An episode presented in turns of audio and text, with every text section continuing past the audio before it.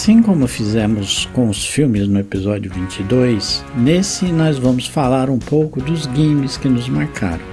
Nosso primeiro contato com esses jogos e como eles passaram a fazer parte de nossas vidas. Para essa conversa envolvente, trouxemos um convidado, o Rodrigo Noia, lá do EsferaCast. Infelizmente, por motivos de força maior, o nosso co-host André não pôde participar da conversa mas ele veio lá no finalzinho para fazer um importante acréscimo. Eu sou o Marcos Robles e Horyuken. Olá, eu sou o Rodrigo, moro aqui em São Paulo capital. E não basta ter clássicos dos livros, clássico dos filmes, clássico da música, agora também temos clássico dos games. Aqui é Josias Martins falando diretamente de Saskatoon e eu já fali uma cidade várias vezes. De São Paulo, na Zona Sul, aqui é o André Lira. E nesse podcast eu só vim para fazer final. Oi, eu sou o corretor. Apareço quando alguém fala alguma besteira.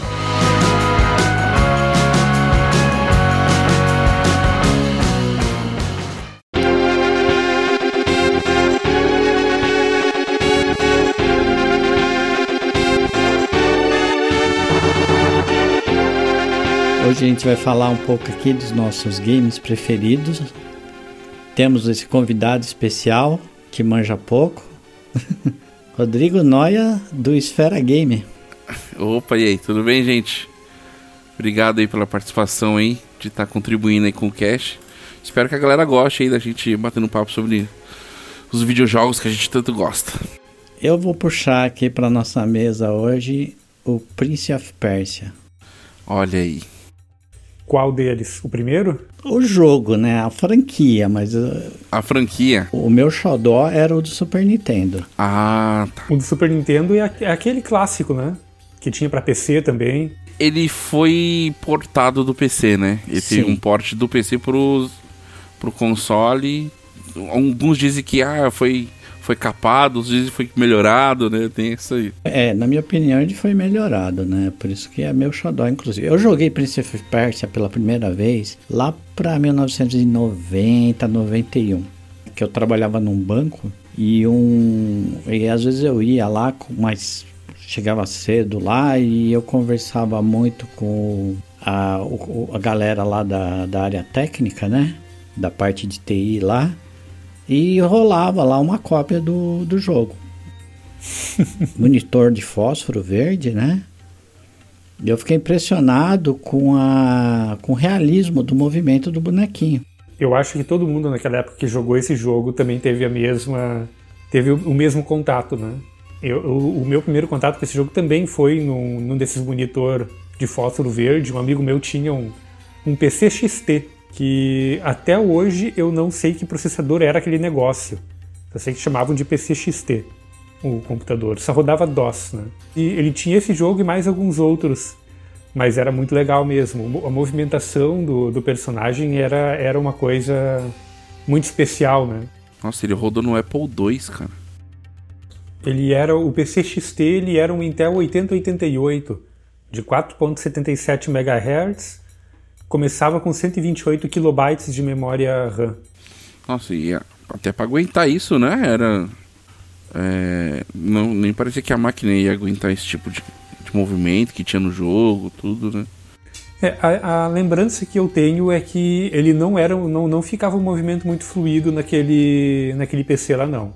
Pelo menos esta é a lembrança que eu tenho, que a gente tinha uma certa dificuldade de jogar, de conseguir saltar na hora certa essas coisas assim. De repente o computador já não, não dava conta mesmo desse jogo, né? É, eu joguei no 286, então ele rodava bem, mas eu nunca, eu acho, eu acho que eu não passei nem da primeira fase. Joguei, joguei, depois não deu mais tempo, não tive mais tempo, mas eu fiquei com aquele jogo na cabeça.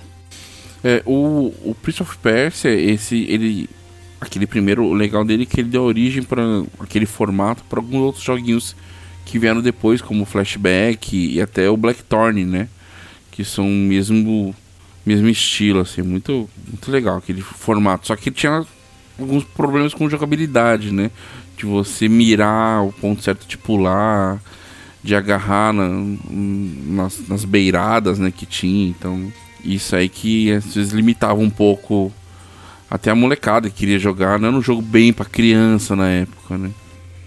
É, eu, quando eu comprei o Super Nintendo, eu fui meio hipster de Super Nintendo, tá? ninguém, quase ninguém tinha, assim. Você ia na locadora, tinha meia dúzia de fita para você alugar, assim, ainda, né? E o meu, eu comprei de um, de um garoto que havia importado de Miami. O, havia trazido de Miami o. Caraca. O console. Então ele ainda estava naquele formato de cor americano. Ah, tá. NTSC. É, NTSC. O, o NTSC. E na minha TV o jogo ficava preto e branco. Então a primeira Puts. vez que eu joguei Prince of Persia pro Super Nintendo, eu joguei monocromático. Preto e branco. Preto e branco. Mas eu adorei o jogo mesmo assim. Tinha aquela. A música de abertura, né? Era fantástica, né? É, só para contar um pouquinho da história de, do jogo, o John Mechner, que fez o que programou esse jogo. Jordan Mechner é o nome correto. Ele gravou em Super 8 o irmão dele em movimento e daí ele pegou os fotogramas da, da filmagem e fez o um mapa de pixel em cima. Por isso que ele tinha aquele.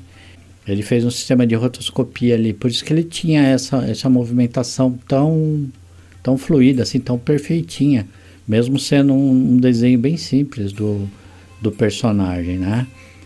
E inclusive quando eles decidiram, ele estava fazendo só um jogo de era praticamente um puzzle, né? Era um jogo de dele abrir, achar onde abre a portinha, pular no lugar certo. Ele não tinha inimigos, né? E uma outra programadora que estava trabalhando com ele deu a ideia para ele, olha, ele já tinha feito um jogo onde era um joguinho de luta. E aí ela falou para ele, olha, você precisa de do que você fez no outro jogo, você precisa do inimigo, né? De um Aí ele resolveu colocar, mas ele não havia filmado o irmão dele lutando, ele só tinha havia filmado ele pulando, agarrando na beirada. Subindo, né, nas coisas. Ah, isso. Aí ele, eles pegaram, tentaram fazer em estúdio, não ficou legal. Aí ele pegou de um filme do Robin Hood. Ele pegou uhum. as cenas do filme e ah. quando ele tá lutando espada, até tem a cena do filme, se você procurar no YouTube. E aí ele lutando espada é igualzinho o movimento que o Robin Hood faz no, no filme. Um filme antigo. O Robin Hood do Kevin Costner, né? Não, antes, bem antes. Antes ainda? É, que ele fez esse programa, não tinha ainda o Robin Hood do, do Kevin Costner. Ele ah. fez com o Robin Hood dos anos 50, 40. Ah, entendi. Assim. Tá. É que o, o jogo lançou em 89 ele deve ter começado a programar bem antes, né? É. E aí ele pegou esse. Aí a Konami pegou esse jogo, portou ele para Super Nintendo. Eu acho que ela fez um trabalho magnífico, né? Com som, com cenários super coloridos. Paleta de cores também, né? Aumentou, né? Isso. né? As cores fantásticas, né? É, o sombreamento do jogo, né? A arte do jogo ficou muito boa, né? E é um jogo que, cara, eu fiquei apaixonado, joguei, até hoje eu jogo, joguei não, até hoje de vez em quando eu boto no emulador aqui, brinco, porque eu curto ele demais. E na versão do PC ele ganhou, na versão do Super Nintendo ele ganhou umas 8 fases a mais que havia no PC. No PC, se não me engano, era 12. No Super Nintendo ele foi com 20 fases. E era um jogo assim emocionante. Depois que eu mandei trocar, né, mudar o sistema de, de, do meu console. Eu fui, aluguei ele de novo, joguei ele de novo, joguei ele várias vezes. Chegou no final dele? Eu, várias vezes. Eu joguei ele bem pouquinho. De... Mas isso no Super Nintendo mesmo ou no emulador? No, no Super Nintendo eu já havia chegado, porque ele usava um sistema de password. Uhum. E no emulador também, já fiz, já terminei ele algumas vezes. Já terminei pro meu filho ver, Terminei numa live que eu fiz pra Twitch uma vez. Que legal. É, eu nunca passei da primeira fase desse jogo. Nossa, cara, eu acho fantástico esse jogo.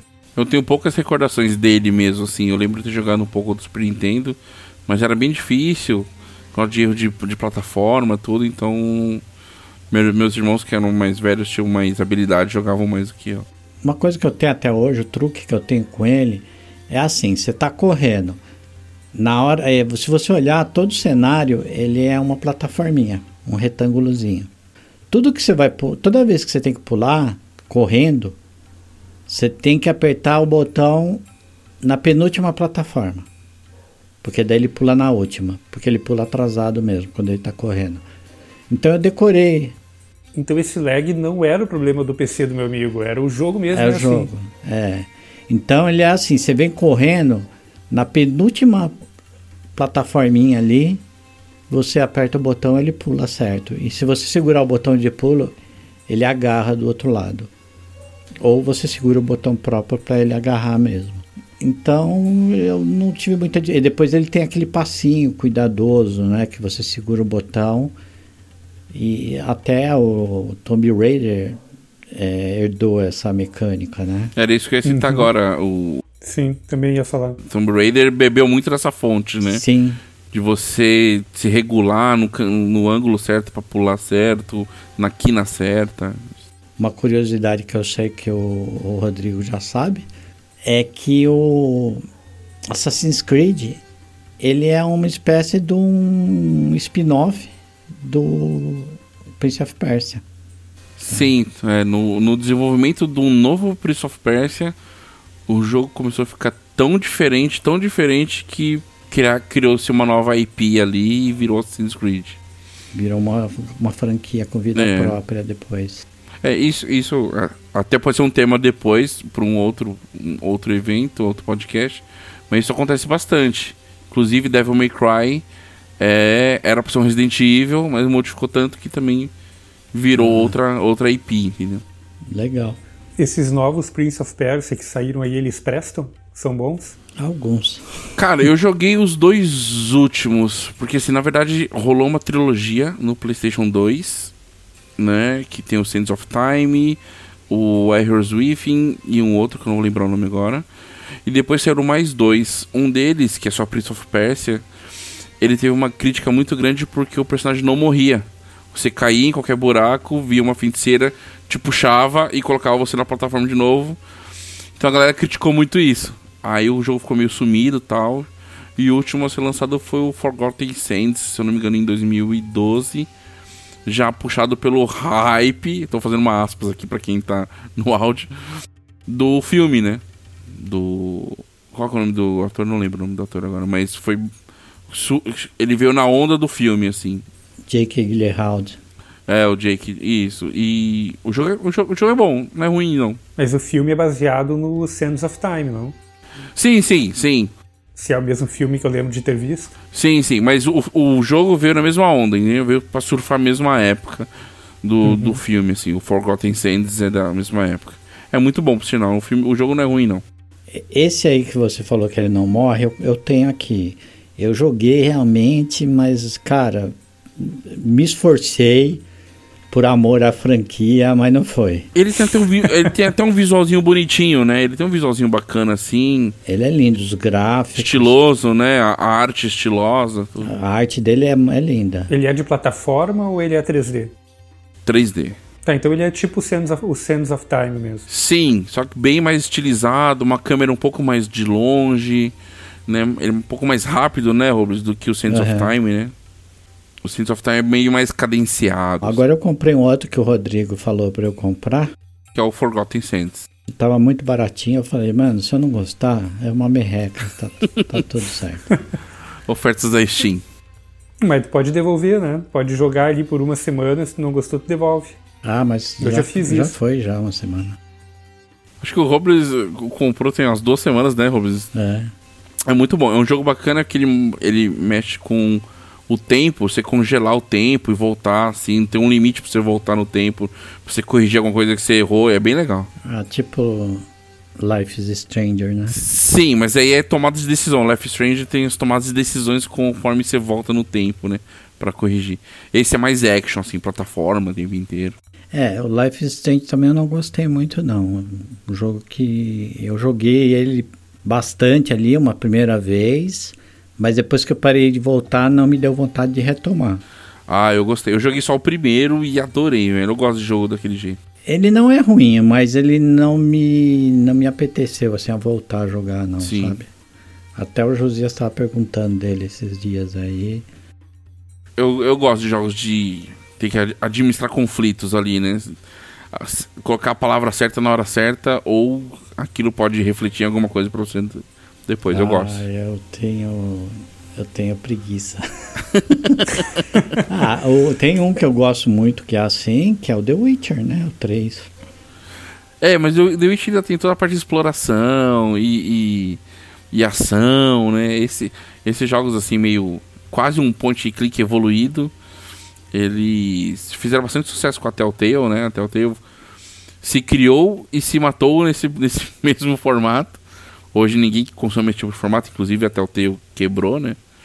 Mas é, eu gosto bastante, eu gosto de formato bastante. Eu acho que é isso. Prince of Persia pra mim é um jogão do, do coração assim. Que fez escola, né?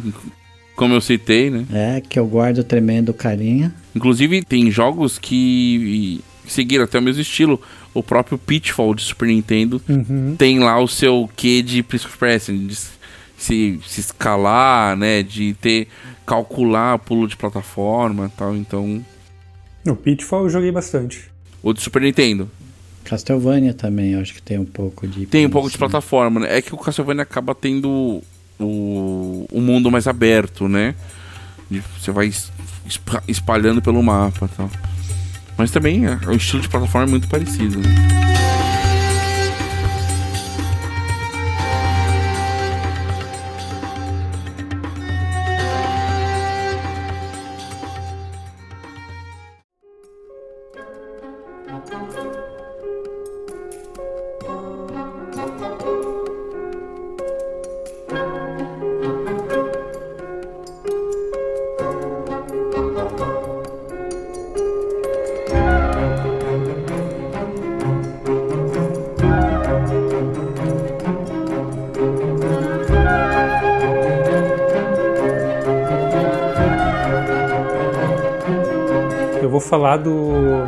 Primeiro jogo que eu joguei em computador, que efetivamente eu, eu joguei, né? Tipo, esse contato com Prince of Persia foi mais ou menos assim, né? Eu tava na casa de um amigo meu lá, daí ele tinha um computador, ele ligou e, ah, olha só que legal, ok, tchau, benção. E foi isso, eu só vi funcionando, mexi um pouquinho, esse não foi o primeiro jogo que eu sentei efetivamente pra jogar.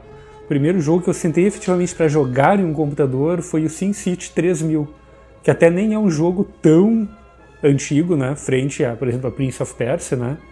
E depois eu fui descobrir o 2000 também, que era o primeiro, que era o antecessor, né, do, do 3000. Mas foi o jogo assim que me explodiu a cabeça, né? Porque eu sentei naquele troço ali e eu vi aquele simulador de, de, de cidades, né? E pensei, cara, dá pra fazer tudo isso num computador? tu tem um monte de coisa acontecendo aqui ao mesmo tempo, tem, as, tem os carrinhos andando pra lá e pra cá, tu pode ver o mapa de tráfego da cidade, ver onde tem congestionamento, poluição da cidade, energia elétrica, tu tem que cuidar do, da, da distribuição elétrica, tem cuidar da distribuição de água, tu tem que cuidar do, do lixo que vai sendo produzido. E se tu não cuida dessas coisas, o- as pessoas que estão morando lá na tua cidade vão ficar enraivecidas contigo e vão pra frente da prefeitura jogar lixo na tua cara, sabe? Então esse foi o primeiro, foi o primeiro jogo assim que eu sentei no computador pra jogar e eu pensei assim, eu preciso ter esse jogo. Nasceu o pequeno prefeitinho Josias. Pois é, né? Aham, exatamente. Eu preciso ter esse jogo. E isso foi na casa de um amigo meu, que morava no mesmo bairro. E ele tinha. o- Foi, foi quando ele ganhou o computador dele, né? Aí ele ganhou o computador dele e veio junto esse jogo, mas não de forma legítima, né? Vamos dizer assim. ele tinha o game lá. Cara, eu assim, ó, eu fissurei tanto no jogo. né? Eu ia todo o final de semana lá jogar com o cara, né? Que daí eu pensei, não, eu tenho que ter esse jogo. Eu não tinha um computador ainda, eu juntei dinheiro durante um ano inteiro, praticamente, né? Moedinha, fui juntando moedinha. E eu comprei o jogo. E eu não tinha o computador ainda, mas eu tinha o jogo. Caraca. Eu tive experiência com o SimCity 2000. Na verdade, o 3000 eu joguei um pouco casa de um amigo. A evolução gráfica era muito grande. Eu cheguei a jogar o SimCity 2000 no Super Nintendo.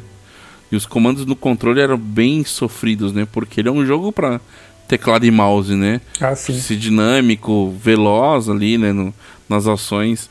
E para converter isso pro console é bem complicado, assim. E você citou mais um jogo que é bacana, que fez escola também, né? Muitos jogos vieram depois, como Temi, Temi Park, Temi Hospital, né? Vieram desse formato aí de administrar... Roller Coaster. Roller Coaster, né? de administrar recurso, né? Sim. Eu não joguei SimCity. Não jogou? Não, foi, não quis ser prefeitinho? Não, eu não sei porquê, não foi uma coisa que... E o, e o Josias gostava o quê? De furacão, ataque alienígena, pra destruir a cidade? Nenhum, cara. Eu tinha raiva dessas coisas que ia destruir a cidade que eu tava tentando fazer funcionar. Puta trabalho, né? Pois é, naquela época eu ainda não tinha me ligado bem como administrar os recursos, então eu vivia pegando empréstimo na cidade, vivia quebrando a minha cidade, cara. Até que um belo dia, né, jogando na casa do, de um primo meu, que daí ele tinha, ele também tinha computador ainda antes de eu ter, né? Um belo dia eu jogando lá me veio, me veio um estalo na cabeça, bah, é assim que eu tenho que fazer.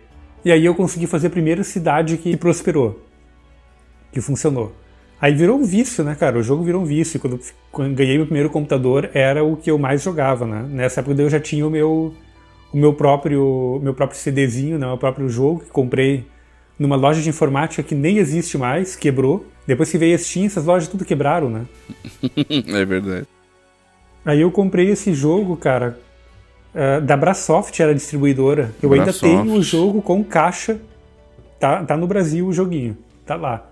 Vou trazer ele para cá ainda quando eu conseguir trazer, porque é, uma, é, é, minha relíquia. É o primeiro jogo que eu juntei o suado dinheirinho e comprei. E eu me lembro, eu paguei 80 reais nesse jogo, cara.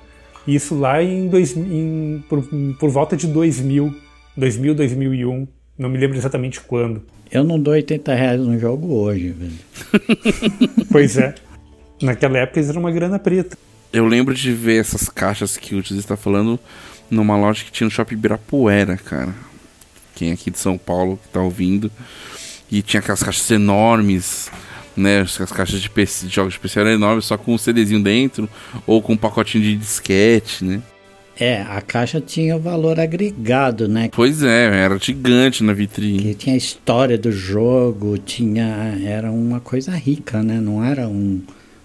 Não era só o jogo, né? Só a mídia, né? Sim.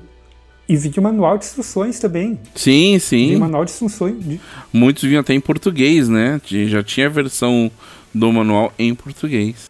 Sim, nesse caso do SimCity vinha um manual enorme, cara. Era um livrinho, literalmente um livrinho, um manual em português. Eu lembro que eu li e reli aquele manual de trás para frente, de frente para trás, porque como eu não tinha o computador, né? Sim. Eu ficava lendo o manual do jogo. Pra saciar o vício. Exatamente. Cara, eu tive um jogo, só pra falar sobre esse negócio de manual, chamado Riven. Não sei se vocês conhecem. Tem um Myst e depois saiu o Riven, que é da mesma empresa. É um jogo de primeira pessoa, cheio de puzzle, que era. não era. Você não andava ele fluido, você clicava ele avançava um pouco. Clicava ele avançava mais um pouco. Como se estivesse em primeira pessoa, né? Então se virava. Ele era tela a tela. E o jogo vinha com um livro, mas uma grossura de umas 200 páginas, que ele vinha um detonado e o detonado era por nível. Ah, você quer um detonado que vai te dar dificuldade? Lê esse. Você quer um mais mastigado, com tudo entregue? Lê o último e assim por diante. Puta, era um livrão, cara. Bons tempos dos manuais de qualidade. Hoje em dia, mal e mal vem um papel, né? Dentro de um. Compra o jogo, vem com uma propagandinha de um outro jogo e acabou. Não, e na realidade hoje em dia acho que tu nem consegue mais com facilidade encontrar o jogo em mídia, né? Ah, sim. Tem alguns jogos só que quando ganham uma edição, a game do ano, alguma coisa assim, às vezes eles lançam um, uma versão física para colecionador, né? Aí é uma fortuna. Aqui, pelo menos pra cá, tem bastante disso, né? O pessoal gosta muito de colecionar coisa aqui. Ah, sim. O colecionismo ainda tá no gosto do, do gamer, né? Então tem bastante conteúdo ainda que a galera guarda e tal. Bem citado o game, é muito legal. SimCity é bem bacana. Pena que a própria empresa matou, né? A EA lançou um, acho que em 2015, se eu não me engano, e lançou cheio de pay to wins, tem que pagar para poder ter mais recursos e ganhar no jogo e acabou sendo um fiasco de vendas e acabou não dando certo. É, o último que eu joguei foi o 5. Foi o teve o SimCity 4, né? Esse inclusive eu comprei, eu tenho ele na Steam ali. Mas eu comprei ele bastante tempo depois, quando ele estava numa promoção por R$13,99, eu fui lá e quer saber, eu vou comprar. Aí eu comprei. E o SimCity 4 ele é bem gostoso de jogar. Ele ainda lembra muito da mecânica do 3000 e do 2000. Sim. Né? Só que tem os gráficos já bem mais melhorados, né? Só que é um jogo muito mal otimizado, cara. Assim, é, o meu PC moder, moderno aqui, né? vamos botar moderno entre aspas, né? Que é um, é um Note de 2020, mas uma 1660 Ti aí. Ele, às vezes, ele tem queda de FPS no jogo. Caraca. Sabe? Então é um jogo bem mal otimizado, mas ele é, ele, ele é bem gostoso de jogar. Já o 5, o 5 eu lembro que ele já começou polêmico porque ele exigia uma conexão de internet sempre ativa, né? Sim, isso mesmo. É. E isso matou ela, né? Matou ele. Pra, pra entrar no jogo. Aí depois não joguei mais. Cheguei a testar o 5, mas não me interessou e aí não, não segui adiante na franquia, né? Depois apareceram outros outras franquias de games com simulador de cidade também que acabaram tomando espaço, né? É, são jogos muito recomendados por educadores, né? São jogos bem vistos, né? Porque o videogame ainda ele tem uma uma má fama, né? Sim. Só que esse modelo de jogo ainda ele é bem visto. Eu acho que o mais perto que eu cheguei disso aí foi Age of Empires. Não sei se é muito diferente. É, você faz gestão também, só que aí você tem um conflito, né? No Age of Empires você tem um conflito. Mas a ideia de gestão e você ter bom senso ali para poder avaliar as, as situações é bem parecido.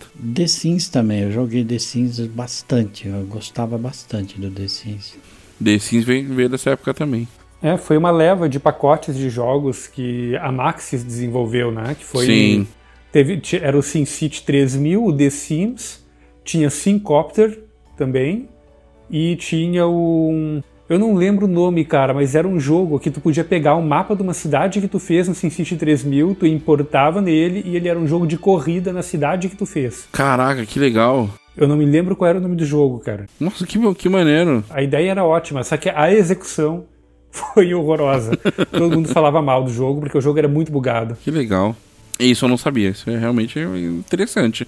É uma ideia muito boa, né? De mesclar os jogos, inclusive. Sim, sim. Tanto o próprio Syncopter, ele tinha depois um. Ele teve uma atualização que tu conseguia buscar também uma cidade que tu fez no teu jogo para tipo de colocar como mapa no Syncopter. Né? Sim. Mas também o pessoal reclamava bastante que dava bastante problema, tinha várias limitações. Então eles criaram um ecossistema interessante, né? E até bem inovador para a época, né? A gente está falando que aí é anos 2000 e tu criar jogos de mapa aberto, né? Jogos de mundo aberto, como Sim. era o caso do Syncopter, como era o caso desse, acho que era Streets of Sin City, eu acho que era o nome do jogo.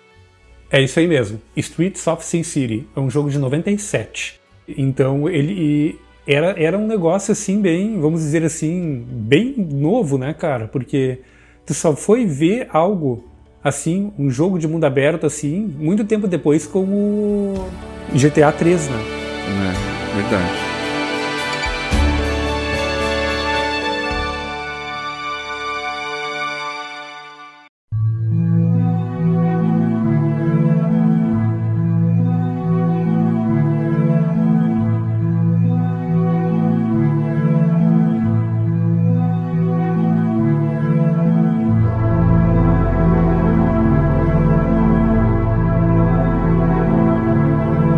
Aproveitando o gancho que o José falou até do, do mundo aberto, né? Eu, eu ia citar um outro game, mas o primeiro que eu vou aqui na mesa é um que também virou referência até para o mundo dele, que foi o Shenmue. Shenmue, né? Como alguns chamam. É um jogo que teve um orçamento muito grande, foi muito esperado, acabou não atendendo as expectativas na época, né? Mas muita gente bebeu da fonte dele porque ele foi um mini mundo aberto antes de GTA 3, né? Porque até então que a gente tinha de mundo aberto é, com muitas aspas, era o GTA 1 e 2, que era uma visão de cima, feito para computador e PlayStation 1. E o, Dream, e o Dreamcast veio com essa ideia do mundo. Eu falo mundo semi-aberto porque o jogo tem dois momentos no jogo: no bairro, onde começa o início da história, e num porto, que, que é o desenrolar da história. Então você faz muita coisa, você arruma emprego, né, por alguns motivos. Não sei se pode dar spoiler aqui, mas tem alguns motivos no jogo que você precisa juntar dinheiro, então você arruma emprego, vai na casa de aposta, joga fliperama. O jogo se passa em 87 o, o ano do jogo. E vai se passando os dias mesmo. Você vive os dias. Você vai, dorme, você acorda de manhã para investigar as coisas e começa a anoitecer. Ele fala: tá na hora de voltar para casa. Você volta para casa. E foi um jogo que ele teve um orçamento, se não me engano, de 100, 100 milhões, alguma coisa, 100 mil, não lembro agora os números. Mas era para ter sido feito os três jogos, era uma trilogia o Yu Suzuki, que era o diretor, só conseguiu entregar um. Aí ele correu, conseguiu fazer o segundo na mesma época, depois de alguns acertos com a SEGA. E isso ficou muito é, parado no tempo e recentemente ele conseguiu fazer um Kickstarter nos últimos, acho, 4, 5 anos aí, e conseguiu lançar o terceiro a, com a ajuda de fã. Pra fechar a trilogia daí. Isso, aí conseguiu fechar a trilogia. Lançou o PlayStation 4 e tal. Mas eu queria citar o primeiro justamente por causa disso. Você tinha muitos recursos que tem nele que não tinha em jogos nenhum, em jogo nenhum, como Action Button, né, que são aquelas ações tipo God of War, que aparece um botão rápido na tela. Se você errar o botão, você perdeu aquela ação, né? Então ele foi um dos primeiros jogos a ter isso, Action Button. Você andar em veículos, né? Você passar o dia inteiro vasculhando para onde você queria ir. Claro, ele tinha uma limitação que era o bairro, mas consegui ir voltar diversas vezes pelo cenário. Tinha uma história muito rica. Todos os personagens praticamente tinham dublagem, que é bem difícil de acontecer isso hoje, né? Todos os personagens tinham dublagem, dublagens boas, né? E foi um jogo bem ambicioso na, na época, que pena que não vendeu muito, porque o Dreamcast já foi um console que não vendeu muito, né? Mas é um jogo bem conceituado hoje e me, uma recordação muito boa, porque eu gosto muito de história dos games. Tem muito jogo que eu jogo no fácil só para acompanhar a história. E ele era focado totalmente em história, sim, tem alguns momentos de ação, de luta, né? Mas a história e o enredo era muito bacana, assim. Quando você termina o primeiro jogo, você, ai ah, meu Deus, esse fim. Você espera sair o 2, vai jogar o 2. Pra... Aí, ah, esse meu Deus, esse fim. Sabe, final de série, assim, de episódio, não final de temporada, mas uhum. episódio que você quer assistir já o próximo. Mesma coisa final dos jogos, assim. Você termina com aquele gancho muito preparado pro próximo game. E ele chegou a ter versão para PC ou foi só para Dreamcast? Ele saiu só para Dreamcast na época. O 1 você só encontra. Na época você encontrava só para Dreamcast. E o 2, depois de muito tempo, saiu para Xbox clássico. Uhum. Aí o 3 já saiu para Play, PlayStation 4, Xbox One e para PC. E o 1 e o 2 você consegue agora também ele foi remasterizado pela Sega para os consoles. Não sei se tem para PC, mas para os consoles eu sei que tem. O 1 e o 2 feitos em Full HD, né, para rodar nas TVs de hoje, por exemplo. Era um jogo, era um jogo que eram quatro CDs na época, pra você ter uma ideia. É, o, nesse estilo eu consigo lembrar também do Driver, né, para PlayStation 1. Que também acho que é da mesma época, é de 99, eu acho. É, o Driver era voltado mais pro carro em si, né? perseguições, sim, sim. né? Mas ele era mundo, mas ele era mundo aberto sim, também. Sim, sim. Conseguia sair de dentro do carro e, e voltar no mesmo local, né? Era a estrutura é similar, mas ele era mais voltado para o enredo em si, sabe assim. Eu tenho o Shenmue 3, só que eu não joguei. Dei uma olhada só, larguei mão. Cara, eu ainda não joguei também. E dizem que ele é bem fraquinho, foge bastante da ideia do outro, dos outros. Porque os outros, para funcionar hoje, tem algumas mecânicas já meio antiquadas, né? Então fica meio maçante. Ah, você tem que ir lá clicar um botão para abrir a porta, clicar um botão para pôr o tênis, clicar por... tem tudo, como é da cultura japonesa. Você chega em casa, o cara tira o tênis, anda só de meia. Você vai na sala, você abre o armário, liga o videogame, se quiser. Tinha esses detalhezinhos que na época funcionava, né? Hoje já é meio maçante, né? Ele é rico mesmo em história, que fiquei sabendo, né? Ele é uma história interativa ali, né? Sim. E os fãs Falaram muito, negócio assim, tem, tem a legião de fã dele, os caras são bem fã mesmo. Sim, né? sim, sim. Só a galera são bem. Gostam bastante. Eu peguei esse 3 em alguma promoção, mas acabei não jogando, não. É, o, o, o 3 começa exatamente onde terminou o 2, exatamente. Igual o 1 pro 2 também. Só que se foi feito, sei lá, 20 anos depois do game, então. Tá. Perdeu o time, né? Quem, quem queria jogar meio que. Já tinha largado. Já nem lembrava mais a história dos, dos jogos antigos. É, então, não, não tinha mesmo, né, esse, esse gancho. Só quem era muito fã mesmo pra ter, assim. Muita gente não, acabou não conseguindo acompanhar. E ele tem as mecânicas meio travadinhas ainda, é meio complicado de jogar ele hoje. Mas é um jogo que me marcou muito. Eu lembro de ter, quando você entra pro último trecho, de ação, né, ali, com o último chefe, tudo. Momentos bem emblemáticos, bem estilo filme mesmo, assim, é bem bacana. Uma música mais tensa, tá bem legal mesmo. O final dele, você Sabe, parece que tá assistindo um final de um filme, assim, sabe? Muito legal. O Rodrigo, ele gosta muito da história do jogo, do game, né? É, eu gosto bastante. Eu não, eu não ligo muito, não. Você gosta mais da jogabilidade em si, né? Eu vou dizer que eu também. Eu gosto de jogar um jogo cuja história ela faça, faça algum sentido, né?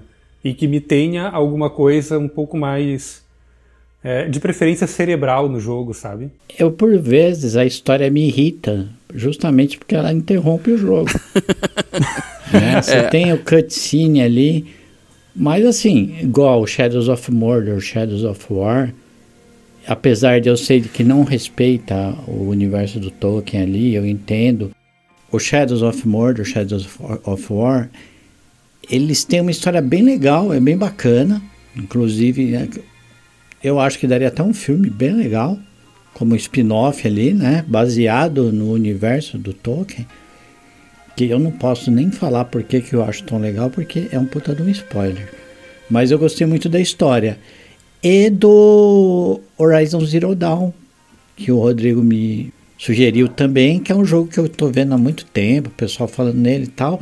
Mas fiquei naquela, né? Será que vale a pena comprar tal? Porque o preço dele também, ele não é barato também, não é baratinho também, né? É, os jogos exclusivos da Sony são bem salgadinhos mesmo. E é um jogo que ele não baixa de preço, né, cara? É. É. Eu peguei ele numa promoção, consegui pagar um pouco mais barato, mas olha, valeu cada centavo. Jogo sensacional, viciante. É, a história dele eu achei muito boa. E ele, e, e ele consegue, Robles, te separar bem, né? Momentos de interação, habilidade e momentos. Ó, agora é o momento de desacelerar, ver a história, acompanhar o enredo. Sim. Daqui a pouco, pau de novo. Vamos pra luta. Ele é um jogo que ele tem uma mecânica bem parecida com The Witcher 3. Sim. Só que ele é bem mais simples de jogar. Né? A história é menos.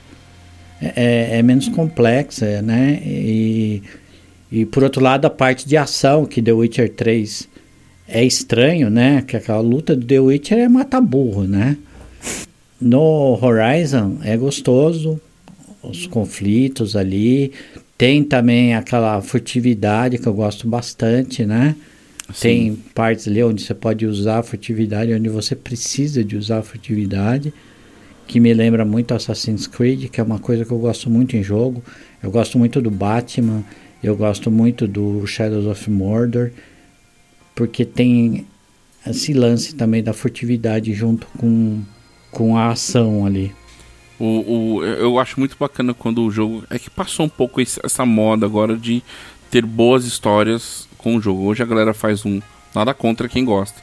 Mas a galera faz um Fortnite, a molecada tem habilidade na mão de construir as coisas e sai atirando e pronto. Não tem mais boas histórias envolvidas. Mas a gente teve um período aí entre, sei lá, 2000 e até 2018, assim, com jogos muito voltados a enredo mesmo, que não, não às vezes nem tinha grandes é, controles, comandos meio chatinhos, mas as histórias eram envolventes, tal, e você ficava naquela trama até o fim para saber que, que fim que vai dar, sabe? Muita gente acertou nisso, muita gente errou. Eu sou do tempo do, do Atari, né, cara? É, que a, ali o que valia era a pontuação, né? Você não tem, você não tem isso. Não tem uma história no jogo. É. Só, só ir pra frente, vencer os obstáculos. Não, você, você, Você batia seu, seu tempo no Enduro lá na máquina, você saía, você voltava uma semana e via se seu nome tava lá ainda, né? Na pontuação, esse tipo de coisa. Né? O Super Nintendo ele tinha, mas muita gente não ligava, porque às vezes você pegava um cartucho em japonês, quando era inglês ainda a gente entendia mais ou menos o que estava acontecendo. Mas várias vezes você pegava um cartucho japonês e foda-se a história. Você tá querendo jogar, entendeu? Sim, sim. Você não entendia porra nenhuma, mas você tem jogos assim que tem história muito legal. Você até citou aquele Blackthorn, né? Sim. O Flashback. O flashback. Tem o Out of the World. Sim, antes do sim. Flashback. E tem o Fate to Black, Também, mesma estrutura. que também que é a continuação dele. Não, e tem muito jogo dessa época com história. Tem bastante coisa mais antiga que tinha história também, né? Os RPGs, todos, Chrono Trigger. Ah, então, sim, tem bastante sim. coisa de RPG com enredos bons, né? Zelda, né, cara? Zelda, sim, Zelda de, de Super Nintendo. Tipo, a própria Castlevania tinha história também, tinha todo um, um background de história ali por trás também. É que aí, como a- acho que a maior, maior necessidade do Super Nintendo, Mega Drive em si, era trazer aquilo que você tinha no fliperama, no, arca no arcade, para dentro de casa, sabe? Fazer com que o consumidor deixasse de ir no, no, no arcade e, e ter aquilo dentro de casa. Então, até a gente que a gente que acompanhava a revista da época, os, os principais lançamentos na época, as primeiras páginas das revistas, eram jogos que estavam saindo para o fliperama. Você viu um Street Fighter novo, um Mortal Kombat novo, saia primeiro para o fliperama, você via aquilo, daqui a pouco você, sei lá, dois anos depois você recebia uma versão capada, né, para poder rodar num Super Nintendo, num Mega Drive. você falava, nossa, eu tenho o Mortal Kombat do fliperama na minha casa agora. A proposta era outra, né? E isso aí dá um gancho pro meu próximo jogo. Vê se ele- qual que é o seu Opa. próximo jogo. Olha aí, ó, já acertamos. Já imagino.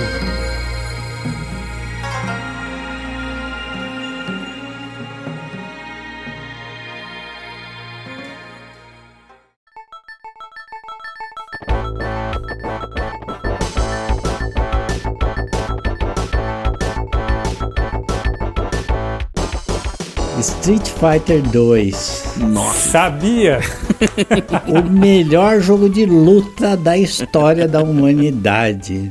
Esse jogo foi uma febre. Toda revista que saía tinha que ter, nem que fosse uma um desenho do fã, mas você não passava uma revista Super Game. Tinha Super Game, Game Power, que virou a Super Game. Tinha videogame, É, tinha videogame, a, a Game Power, que depois virou Super Game Power. Isso, a Super Game e a Game Power. É, e a Ação Games também. Só, né? Virou Ação Games. E eu tinha várias dessas revistas aí, né? Inclusive a primeira Game Power, a capa já era o branca ali. Eu tinha essa revista Caraca. e eu. Esse jogo apareceu nos fliperama da vida e os moleques estavam viciados nisso aí. E eu ia jogar, comprava ficha lá e só me lascava, porque eu sou péssimo, né, meu, de coordenação motora. então eu ia jogar no manche ali, velho. Balançando que nem um maluco, ver se sair algum golpe, né? Só apanhava, apanhava até do Dalcin na primeira fase, cara. É verdade. Lutador Dalsin normalmente era o primeiro, Rio era o segundo, Zangief também era um dos primeiros ali.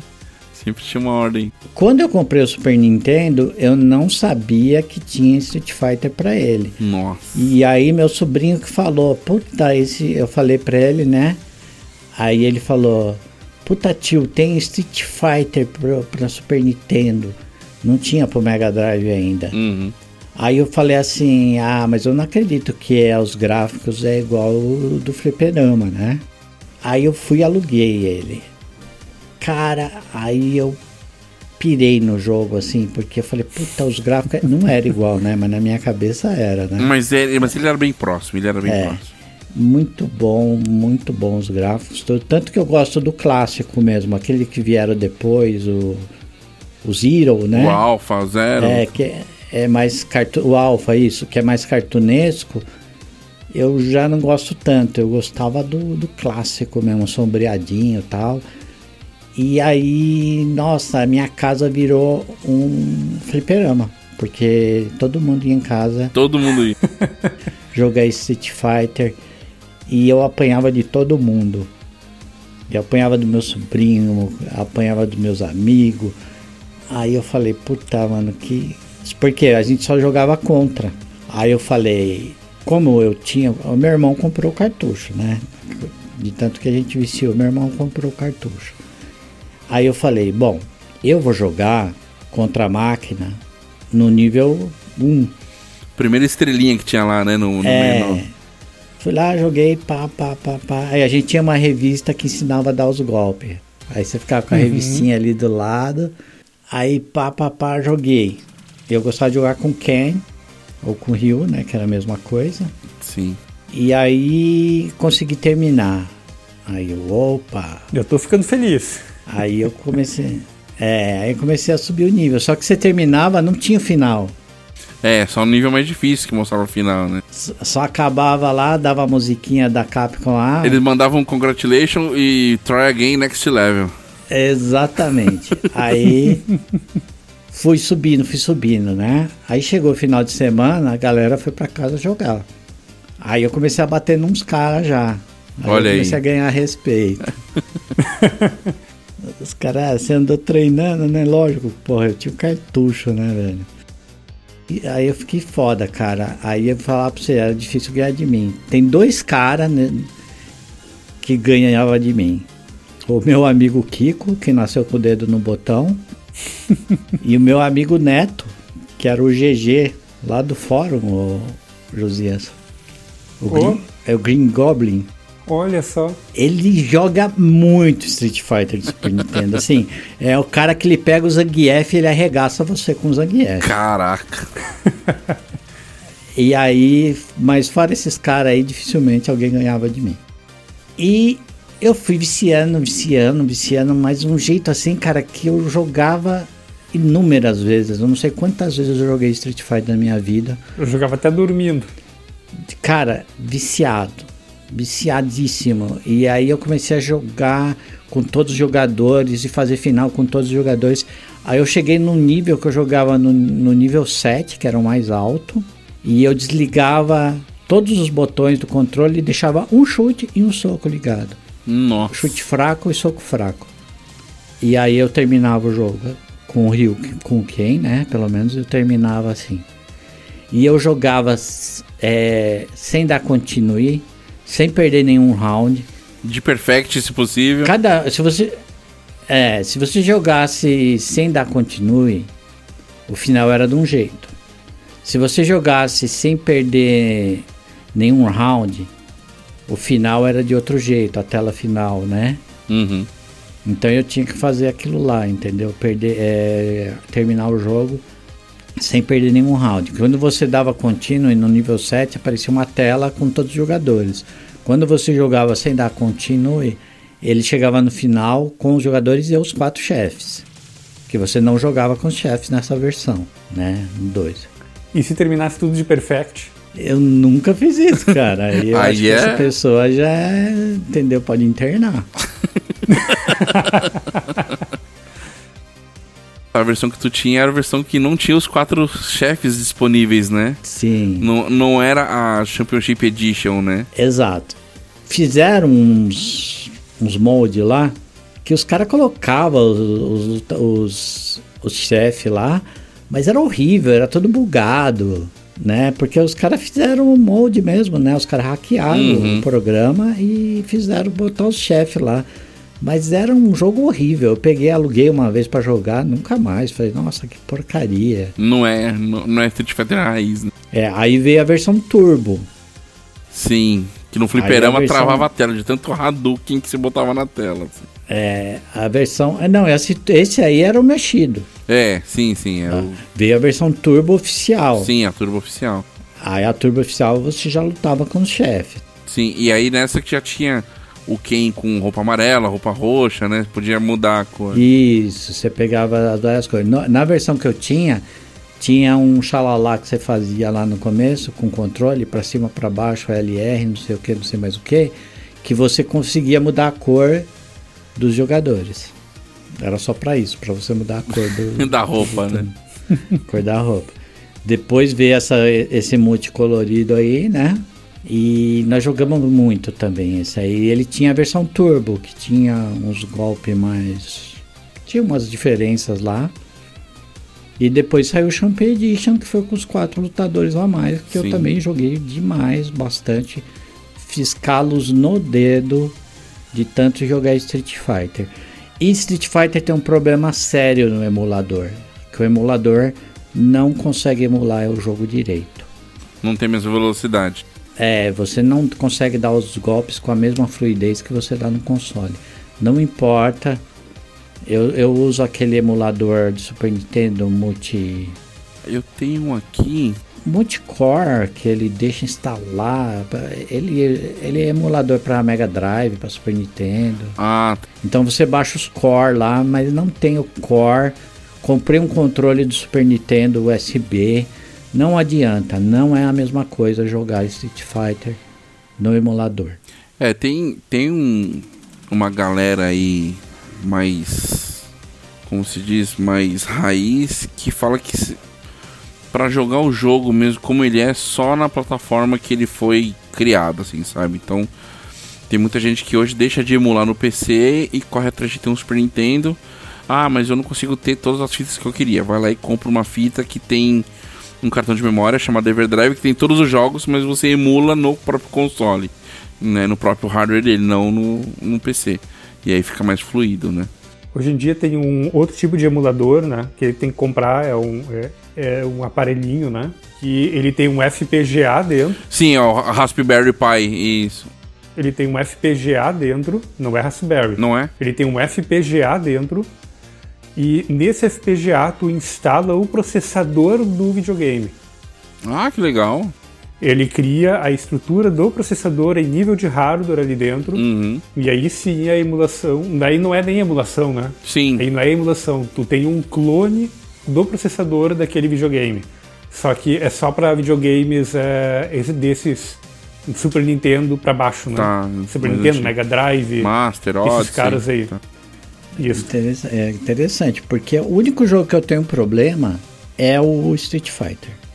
Eu jogo Star Fox, jogo Prince of Persia, Super Mario World. É, por causa da precisão, né? É que faz sentido, porque o emulador ele é nada mais do que um programa que ele interpreta as chamadas do, do software que está rodando para o processador e converte isso para o equivalente na tua plataforma. Uhum. Então, tu tem um certo delay ali. Vai dizer, ah, mas tu, hoje em dia tu tem um processador que ele é mil vezes mais rápido do que o processador antigo. Ok, mil vezes mais rápido do que o processador original daquele cara lá. Sim. Só que tu não consegue emular todos os comportamentos daquele processador com precisão. Tu não consegue. Por isso que tem um delay. Exato. Tu consegue fazer a tradução daquelas chamadas e dizer, olha, para esse tipo de chamada, leva em torno de tantos milissegundos ou de tantos microsegundos. Mas e se aquele jogo fizer uma combinação de chamadas? Como é que tu vai tratar isso? Como, é que tu enfilera isso? Sim. Tu vai fazer eh, exatamente o mesmo mapeamento que aquele processador fazia? Do mesmo jeito que aquele processador fazia? Não, não vai. Porque isso é um software que está rodando em cima de outro processador. Então a solução para te resolver isso é tu fazer um clone daquele processador em um FPGA.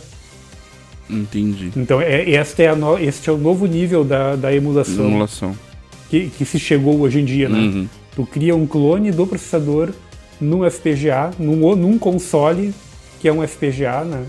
E aí sim, assim tu consegue emular, né? Vamos dizer, entre aspas, né? Perfeitamente o console. né?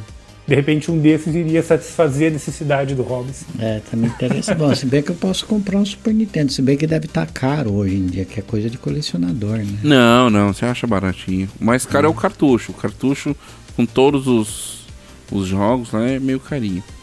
Eu- É, né, eu só queria o Street mesmo. O resto eu jogo no emulador. Só Street Fighter, cara, que não é mais a mesma experiência. Aqui tu compra, aqui tu compra Super Nintendo entre 30 e, 30 e 50 dólares. Tu compra o Super Nintendo com dois controles. É, a- a- a- aqui você acha bonzinho entre 100 e 150 reais. O problema é que você acha muita coisa amarelada já, né? Controlezinho judiado, mas dá, dá pra dar uma garimpadinha boa e achar o, o videogame sim. Tem bastante Super Nintendo no original rodando por aí ainda.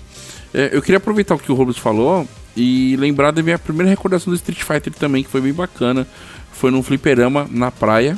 Eu era moleque, 6, 7 anos. E meus pais levou a gente pra brincar no fliperama. Sabe aquele fliperama grandão? Gigantão, assim. Tipo um Playland, só que sem marca, sabe? Uhum. E tinha uma máquina do Street Fighter, acho que era bem lançamento do Street Fighter. Mas tinha uma galera mais maior, galera maior, né? De 15, 20 anos jogando em volta. E eu tentando, pequenininho, enfiar na cara assim pra ver. Eu lembro dessa cena exatamente. Era um cara jogando com quem enfrentando o Bison, o último chefe. Por isso que a máquina tava rodeada de cara, porque era meio que final ali. Eu quase não consegui ver, mas foi é a primeira recordação que eu tenho em Street Fighter. Hein? Isso em 90 e pouquinho. Não era todo mundo que chegava ali, né? Pois é, ou gastar uma ficha boa, né, pra chegar, né? Eu lembro que eu jogava também no, num fliperama que tinha no, no centro da, da minha cidade, no shopping. Nem existe mais esse, esse fliperama, mas a, a gente ia pra lá, eu e meu primo, a gente ia pra lá jogar. Daí às vezes a gente ganhava dinheiro ali pra comprar, cada um comprar umas duas fichas. E a gente ia lá e torrava nossas fichas. Tudo no Street Fighter. Ia rapidinho. Ia rapidinho. É. E fez escola também, né? Mais um jogo que fez escola, né? É, apaixonado que eu, que eu sou por esse jogo até hoje. Nossa, velho, eu- é, foi uma fase meio difícil na vida. E esse jogo era a única coisa que eu sentava ali e esquecia dos problemas. né? É, e o Rubens citou a, a época desse jogo. Vendia-se revista, vendia-se álbum de figurinha. Sim. O molecado tinha até camiseta com, com, com estampa do Kendo. É, saiu os animes, aí fizeram aquela bosta daquele filme lá. Pois com- é, gastaram horrores com o Van Damme. Com o Van Damme. Inclusive tem um jogo daqui, ele é citado um dos piores jogos do, de todos os tempos. Esse jogo é horroroso. Sim, eu vi. Era um jogo. Era os personagens do filme digitalizados. Digitalizados, meio, meio Mortal Kombat, assim, né? Só que. É, horrível. Raul Júlia, meu Deus do céu. A melhor versão para o cinema, para a televisão de algum personagem de Street Fighter foi pelo Jack Chan. Sério? Que é. Eu tô brincando, viu? Ah, tá. Mas tem um filme, tem um filme que o Jack Chan incorpora a Chun-Li. Nossa senhora. É muito engraçado. Procura no, procura no YouTube aí, procure no YouTube, isso é imperdível. Jack Chan mais Chun-Li. Ah, vou ver depois. Isso deve ser bizarro. Tem o filme da Chun-Li também, que é muito qualquer coisa. Ah, eu lembro de uma animação, inclusive eu era pequeno, me levaram no cinema pra assistir. Que é um longa deles, que inclusive tem Sim. uma luta da Chun-Li com o Vega num, num, num hotel, bem legal. É legal, o anime, o anime é legal. Essa animação é muito legal mesmo, esse longa, tem a né? série, tem a série, tem esse longa, Sim. que é bem melhor que o filme. E tem um feito para YouTube, mais recente, que é Iron Fist. O nome da websérie é Assassin Fist, não Iron Fist. Certo. que é live action, Hum, que eu achei bem legal também. Esse Tem eu vou dar uma olhada. Eu gostei bastante. Aquela série que passava no SBT, vocês gostavam? porra, Do anime, muito boa. É, eu acho que era anime. eu, eu, eu tenho problema com TV, né, cara? Eu não, eu não assistia TV nessa. Eu, não, eu, eu assisti muito pouco TV, assim, na. Eu assisti TV na minha infância e depois, com mais de. com 40 anos de idade, TV a cabo, entendeu? Por causa do filho, né? É, dos meus 20 aos 40 anos, eu eu não sei quase nada que se tinha na TV. Eu assistia filme alugado, eu assistia. Assim, muita coisa na TV passou em branco. Tem coisa que o pessoal fala, E passou fala, batido. mano, que mundo você vivia, cara? Eu não conheço. Muita coisa ali dos anos 90, Uhum. Uhum. né? Até 2010, 2007, por aí, 2010 não. Até 2007, por aí, assim, a TV é um meio que um hiato na minha cabeça, entendeu? Ah, Então tu não chegou a ver. esse Street Fighter é muito bom. Este desenho eu assisti pra caramba, cara. Eu ficava todo. Ele passava só no final de semana, né? Acho que era no sábado. É, sábado animado do SBT. Passava. Ele passava, daí passava um episódio por semana. Então ia lá grudar na TV, porque passava acho que mais de mês o Ryu tentando dar aquele Hadouken, né? E na- nas ondas, é verdade. Porque era muito enroladinho, né? Pra poder. Mas era bem legal. Aquele desenho tinha uma arte bacana, tinha umas lutas bacanas também. É, Eu cheguei a ver, assim, algumas cenas, assim, realmente a arte era muito boa, né? Anime, né, cara? Difícil anime ficar meia boca, né, velho? É, quando investem. Tem um jogo, esse longa que eu citei, que o Robert comentou da, da luta da Chun-Li com o Vega e tal. Tem um jogo que é mega raro de se encontrar, que é Street Fighter 2 Movie, é, que você é um ciborgue no jogo. Então você não aparece no jogo. Então é aquele filme, exatamente aquele filme, cortado algumas cenas, né? Focando na- mais nas cenas de luta, que você tinha que fotografar os golpes para você no final, an- como Android, enfrentar o Bison com todos os, os- os golpes que você aprendeu né, nas fotografias escaneados para enfrentar o, o chefe no final. É Caramba. um jogo oficial, muito legal. Street Fighter Movie. Depois eu te mando o link, é um jogo super raro de, Saturno e PlayStation 1. Caraca. Nada mais é que o filme rodando e você com a câmera, né, fazendo um movimento assim e clicando na hora de dar, dar dos golpes e tal. Muito legal. Interessante, eu vou saber. Depois misturaram com Marvel, aí fizeram uma salada da porra, fizeram o Alpha, o Zero. Ah, aí virou. Mas ainda é gostoso, eu gostava ainda do Alpha, do Zero. É, o Alpha Zero, apesar de ter sido lançado depois, conta a história antes, né? É, teve o FX pro PlayStation 1. que Isso, Era um 3D. era um também 3D joguei bastante. horroroso, feio, mas tipo, É, eu gostava. Eu gostava da. Tinha Hadouken, tinha Ryu que eu tava jogando. E agora tem o 6, né? Acabou de sair o 6, né? É, eu já PlayStation o 5 eu já não. Eu joguei um pouquinho do 4 porque a Microsoft me deu de presente nas assinaturas da vida aí, mas comprar um Street Fighter faz tempo. Perdeu a. Eu tenho 5 aqui, mas aí eu não tenho joystick, então não, não no tinha, jogo. né? Uhum. Ah, é, então, pois é. E aí eu não. Não, não dá pra jogar no teclado, né? Não tem condição de jogar Street Fighter no teclado. né? É complicado. Não vai sair um Hadouken, vai sair só o Halleck Full. É, uma coisa que a gente não citou do Street do Robles aí eram os nomes que a gente dava pros golpes, né? Ah, é. Teteke Teketugen, Mini Taxi. Hadouken, Shoryuken. É, então. Halleck Full. Alex Fu é o melhor Alex Full, é. Faz o Rui, Rui do Honda. Rui, Ru- Rui. Os nomes que a criançada dava era bons tempos. E fez escola, porque, eu, porque o primeiro Street não fez sucesso nenhum, né? O primeiro Não. Street eu vi uma vez só em emulador e é horroroso. É Né? horroroso, é. Eu joguei. É, totalmente diferente. Era dois botões só, um botão pra chute, outro pra soco.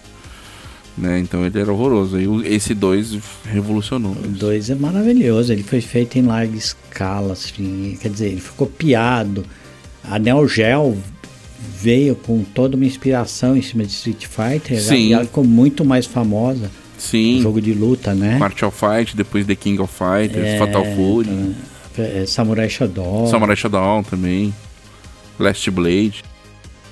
Mas eu acho que quem começou essa brincadeira do jogo de luta, assim, quem brincou certo com isso aí foi a Capcom. É, que acertou primeiro, né? É, porque já tinha antes, né? É, já tinha algumas coisas, já tinha de luta, assim, já tinha Black Belt, tinha Pit Fighter, lembra de Pit Fighter? Nossa, ruim demais. Horroroso. Era, era digitalizado também os gráficos. Digitalizado, já, já tinha algumas coisinhas antes de Street. Mas Street que fomentou um mercado bacana, assim. É, o Street veio. Porque esse de luta também era uma luta meio convencional, né? Não tinha golpe, magia, né? Que a gente chamava de magia, né? Na, isso, é. Soltar Era, magia. não, e aí tem tudo, tem fogo, tem tudo, né? Sensacional. E eu curto até hoje, eu brinco até hoje. Infelizmente eu não tenho o mesmo gosto, justamente por causa desse delay aí, dessa. Né, pra jogar, porque falha muito os golpes especial tal. Não sai preciso, não tem E eu jeito. sei que não é, porque, cara, é- era automático eu jogando assim. Era muito automático, velho. Era uma fluidez única. Ah, é, é totalmente é, memória muscular na veia, assim. Você não sabe nem o que tá fazendo, mas você tá fazendo, cara. e no emulador não sai. Não sai. E a última vez que eu joguei em console, tava do mesmo jeito, assim, saía que era uma, uma beleza, entendeu? Que eu joguei no console Sim, sim. depois de anos, assim, né? É isso, essa é a minha historinha com Street Fighter.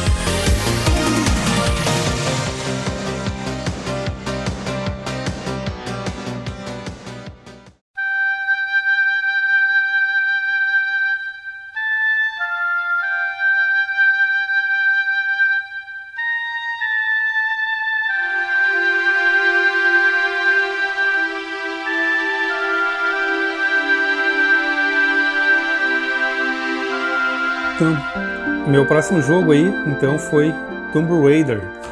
O primeiro, Eita. o número 1. Um. A Lara Croft de tanque de guerra. Exatamente, essa daí. Cara, é, eu joguei esse jogo pela primeira vez no meu primeiro PC, um AMD K62 com Windows 98.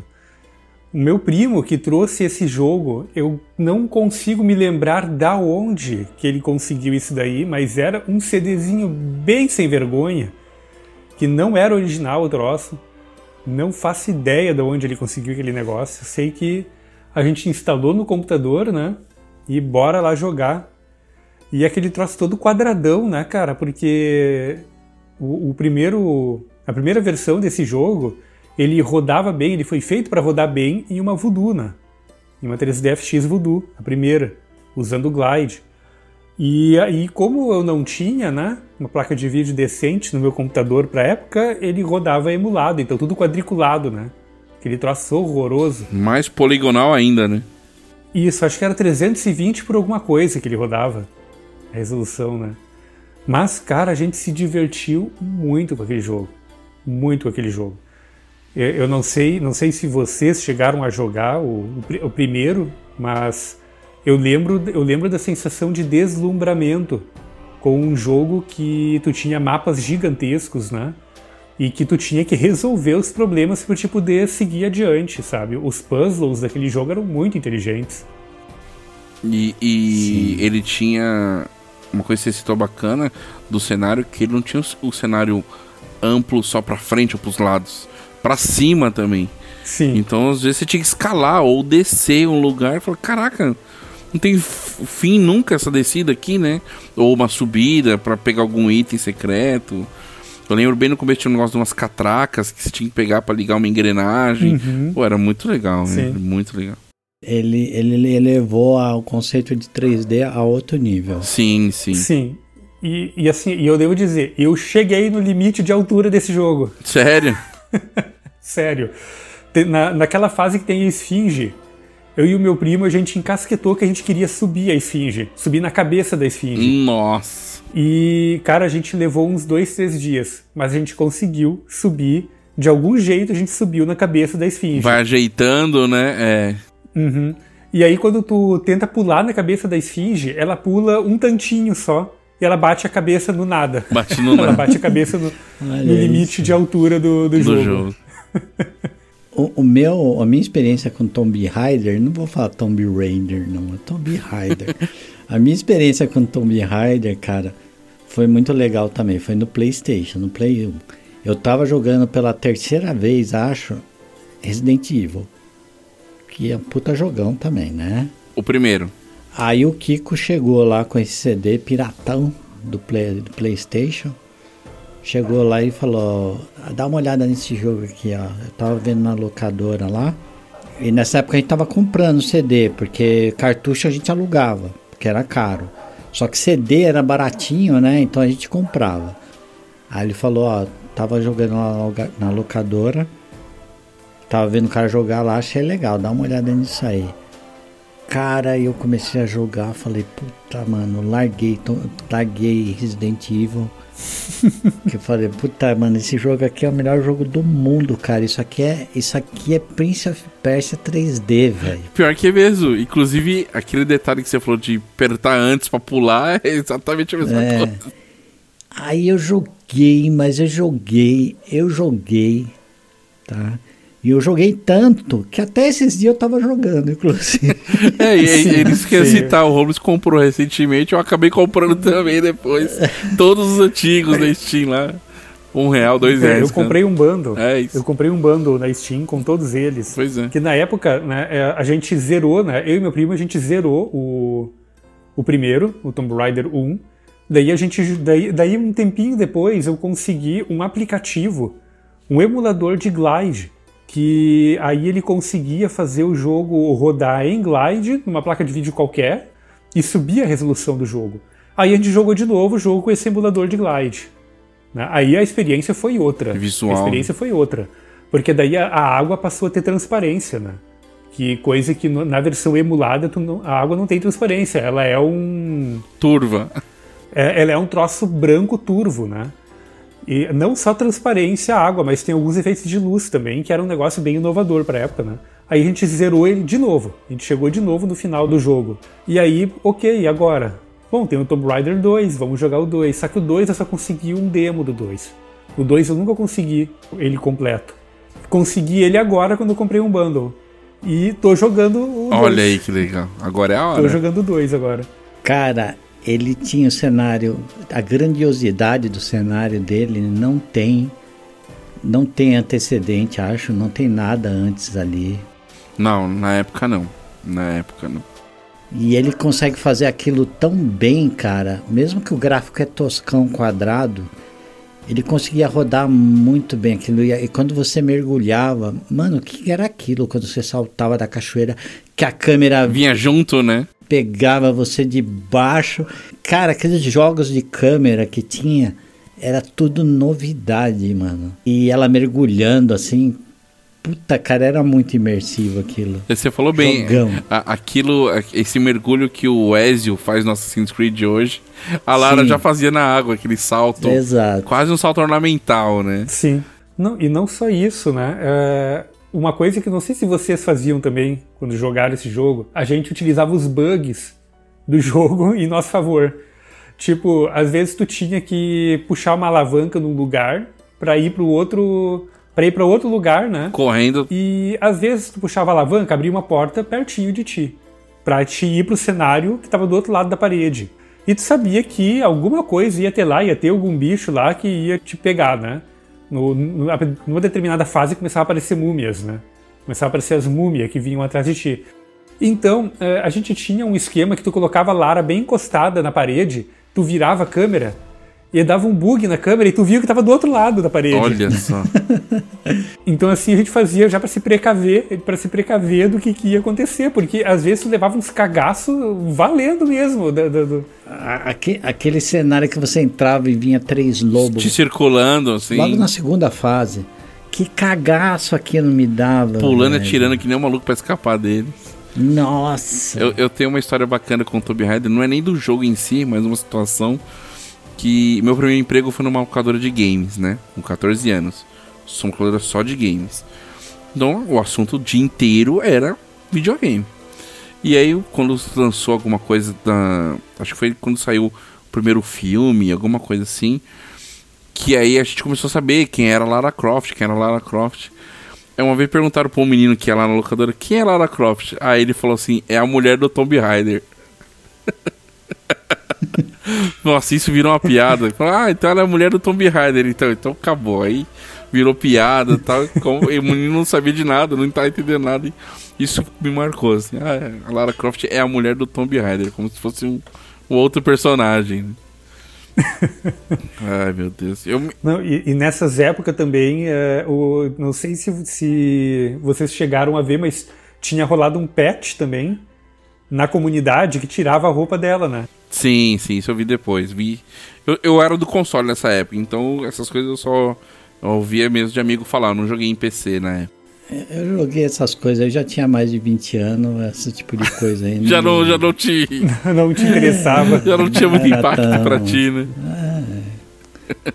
Era- E fez muito sucesso também, né? Teve filme, teve tudo também dela, né?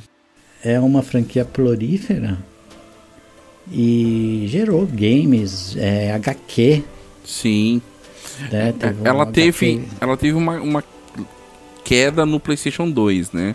Ela ficou meio embaixo com aquele End of Darkness, acho que foi o primeiro que saiu no Aham. Play 2, era horrível, o pessoal reclamou muito da jogabilidade. Mas aí depois saiu Last Revelation, Saiu o Chronicles, que deu uma melhoradinha. E o sucesso mesmo veio agora no, Nesse nos novo. últimos três aí, que são muito bons, né? Muito bons. Eu joguei a trilogia nova, os nós todos jogamos, né? A trilogia Sim. nova. É, é muito boa, principalmente o terceiro. E o terceiro ele dá uma sensação de déjà vu. Ela, aham. Ele dá a mesma sensação de deslumbramento do primeiro Que o jogo. primeiro dava, assim, você, você, é, você tem aquela mesma sensação de deslumbramento que você tinha no jogo original, lá no primeiro jogo dos anos 90. Lá. Mas o, o que, o que mais me pegou no, no primeiro jogo é que a primeira coisa que. Né, quando começou o jogo, deu aquela cena de entrada dela. Porque assim, quando eu joguei o jogo pela primeira vez, como era um piratão bem chinelão, ele não tinha as cutscenes. Qual? Qual você tá falando? Então, o primeiro Tomb Raider. Lá o primeirão. o antes- PC. Ah, tá. O primeirão, não tinha as cutscenes. Então eu não via aquelas cutscenes. Eu já começava o jogo já com ela direto dentro da caverna. Uhum. Tempo depois, ah, eu comprei uma edição de revista que veio os dois, os dois discos do original, do primeiro. né? Esses discos eu tenho até hoje. E aí eu fui jogar ele full, né? Uhum. Completão. E aí que eu. Nossa, tem cutscene nesse troço. Cara, Aí, cara, eu fiquei espantado, porque daí eu comecei a ver que, nossa, tem uma história ainda no jogo. Tem uma história rolando por trás do jogo, sabe? E ali. E eu lembro que já naquela época, no primeiro, na primeira vez que eu joguei ele, a primeira a comparação que me vinha à mente é: isso aqui é o Indiana Jones feminino. Sim, sim, todo mundo teve isso na época. Até porque tava todo mundo meio que carente de desse tipo de, de game, de, de estrutura de história, né? Foi Indiana Jones, Goonies e acabou. Não tinha mais nada desse estilo, nesse lifestyle, assim. Aí depois que veio Uncharted, veio- aí veio o filme do Tesouro Perdido, essas coisas que, que remetem a Indiana Jones. Mas Tomb Raider foi a primeira coisa. A Múmia. O mais interessante é que tiveram alguns jogos do Indiana Jones. Sim, Antes ainda. Antes Sim. ainda do primeiro Tomb Raider. teve pra PC, teve pra. Não, Só que não, fizeram vingou, né? sucesso, né? eu joguei um ruim demais. Indiana Jones teve um daquela remessa da LucasArts de point and click também, né? E te- Sim, e teve um também que é bem estilo Tomb Raider também. Que eu lembro que quando, quando eu peguei um CD desses de, de revista de demos, né? Que tinha o demo do Tomb Raider 2. Que quando eu instalava o Tomb Raider 2, ele ficava tocando uma. No, no Install Shield, ele ficava mostrando, né? Os demos de jogos que tinham naquele CD. E aí ele mostrava o demo, fotos do demo do, do jogo do Indiana Jones, mas não tinha o demo dele no, era só um vídeo. no CD. Só vídeo, só foto, assim. E eu fiquei. Naquela época eu fiquei muito curioso pra jogar o jogo. Nunca consegui botar a mão nesse jogo pra testar. É, se eu não me engano, esse jogo saiu pra Nintendo 64 também. Ele era uma versão de ter- terceira pessoa, se eu não me engano. Bem Isso. a, a lá Tomb Raider mesmo. Eu lembro vagamente desse jogo. Mas não sei se chegou a prestar esse jogo. Não. Eu imagino que não, porque ninguém falou nada. É, e, é- e é um tema tão tão bom, né, de se fazer um jogo. O cara que é pesquisador, que vai atrás das coisas. Uncharted tá aí pra provar que vende super bem. Os últimos Tomb Raider também, né? É, eu não joguei o Uncharted, mas. Tá muito caro. Mas é muito mas bom. Eu pretendo jogar. Cara, é, Cara, Uncharted é, é muito bom. Eu tenho no Play 3 aqui. É. Esses dias eu até tava jogando. Não, não tinha pra PC, né? Não tinha, Não tinha, não tinha. Inclusive pra PC só tem os dois últimos. Os três primeiros não tem. Que são de Play 3. que são para pra mim são os melhores, assim, em matéria de história, tudo. Mas ele bebe muito de Indiana Jones. É um cara com bastante humor, né? Só que ele é ganancioso, diferente do, do Indy, que é mais estudo, né? O filme é bem qualquer coisa. É, o filme é uma mistureba, assim. Eles pecaram em Uhum. querer fazer tudo num, num, num filme só, sabe? O Josias se divertiu porque eu acho que teve a, a memória afetiva, né, com o jogo, né? Sim, Josias? eu, não, eu consegui me divertir com o filme, mas. é, cara, é um filme de sessão da tarde. É, assim, e- e se eles tivessem le- ido pro lado do Além do Tesouro Perdido, teria sido um filme muito mais legal, mais cadenciado, pensando em dois, três filmes. Não que eles não estejam pensando nisso, mas Eles fizeram muitas cenas misturadas do primeiro jogo com o terceiro jogo, com Uhum. personagem que apareceu no segundo, que sumiu, entendeu? Então. E que no final aquilo ali era um prequel do primeiro jogo, né? Sim, sim, é. É a mesma coisa com. Tudo bem, estão fugindo um pouco do assunto, mas igual o filme do Tintin. Uhum. O filme do Tintin é uma mistura de um monte de episódio do. Um monte de quadrinho do, do Tintin, sabe? Madame Castafiore, com os, o segredo do Licorne, com o professor Girassol, tudo misturado no mesmo, no mesmo filme. Aí que foge um pouco da regra e fica. É, porque ele é feito para um público que não é o fã do, do, do quadrinho, né? É, ou do game em si, né? É pra, é pra buscar outra casta, né, de público. O jogo do Nintendo 64 do Indiana Jones que a gente citou é Indiana Jones and the Infernal Machine. Isso mesmo, esse daí. Eu joguei um do Super Nintendo, não era point click. Era. Eu sei qual que é. É estilo Pitfall que a gente citou, né? Uhum. Esse eu também joguei também. Esse joguei. Esse jogo do Indiana que o Robles citou agora do Super Nintendo, ele é do mesmo estúdio que fez os Star Wars do Super Nintendo. Os Star Wars é foda. Sério?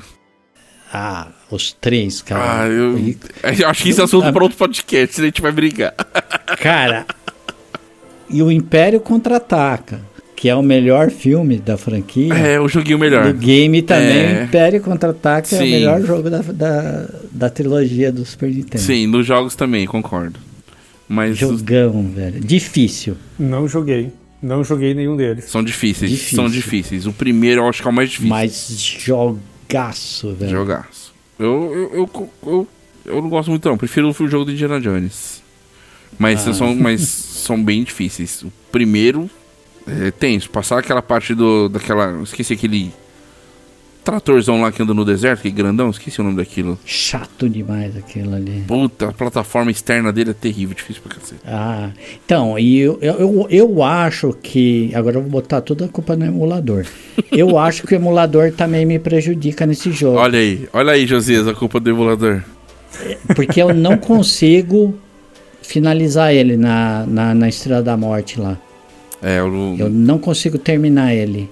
Eu sempre morro Se antes. você chegou até lá, já tá de parabéns, já porque eu não chego, não. É, eu acho que eu- ele tá. Eu acho que o time ali me prejudica também. Eu acabo morrendo antes de.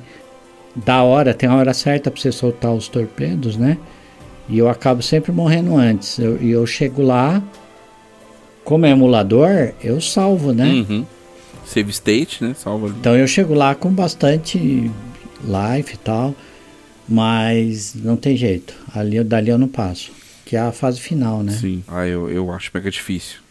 Cara, aquele, bom, não vou comer. É. Aquilo ali é um- pra um outro. Vamos, É outro podcast. vamos marcar outro podcast. Mas cabe, hein? Cabe, cabe fazer um podcast fala. sobre jogos, jogos de Star Wars. Tem bastante coisa legal pra citar de Star Wars. Verdade. Eu teve um até que eu viciei ele e tô querendo de repente tentar voltar a jogar. Qual que é?